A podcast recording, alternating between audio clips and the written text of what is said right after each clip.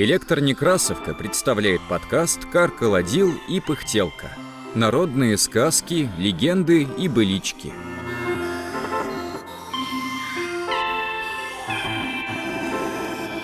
Колобук. Читает Аполлинария Острожкова. Колобук.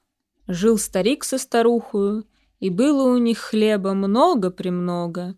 То он и говорит, «Старуха, старуха, Куда хлеб девать?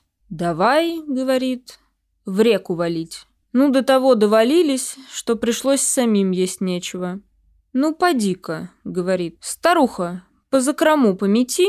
Она помела, да три колобуга намела. Один колобуг положила на окно, а другой на судью лавочку против печки, а третью на загнетку, на печку. Ну как с окна колобук прыгнул, да как пошел, да к попу на гувно. Говорит. «Поп-поп, я от тебя уйду?» «Э, где тебе?» — говорит, «уйти. Мы тебя цепами заколотим». «Я?» — говорит.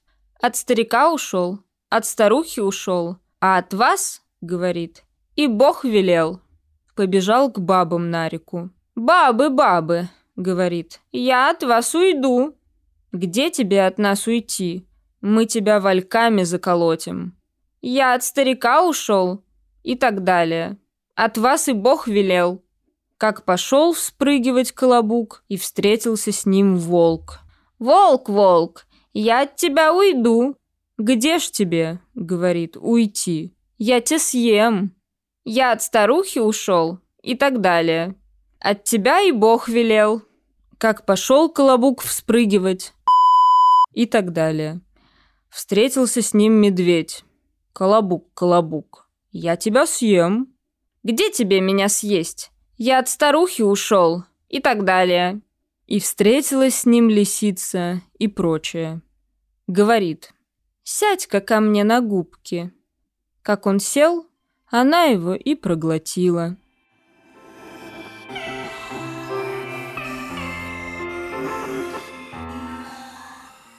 Этот вариант сказки «Колобок» из архива фольклориста Петра Киреевского был записан в деревне Богоявления Боровского уезда Калужской губернии. Сказка опубликована в книге «Русские сказки в записях и публикациях первой половины XIX века» 1961 года.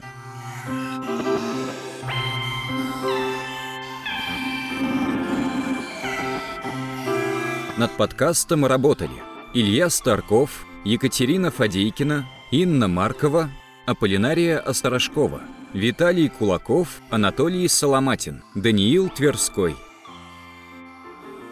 Все сказки из нашего подкаста можно найти на сайте Электронекрасовка. Слушайте наш подкаст на удобных вам платформах. Ставьте оценки, не забывайте подписываться на нас ВКонтакте и Телеграме. Так вы будете в курсе всех наших новостей. Библиотека имени Николая Алексеевича Некрасова. Москва, 2022 год.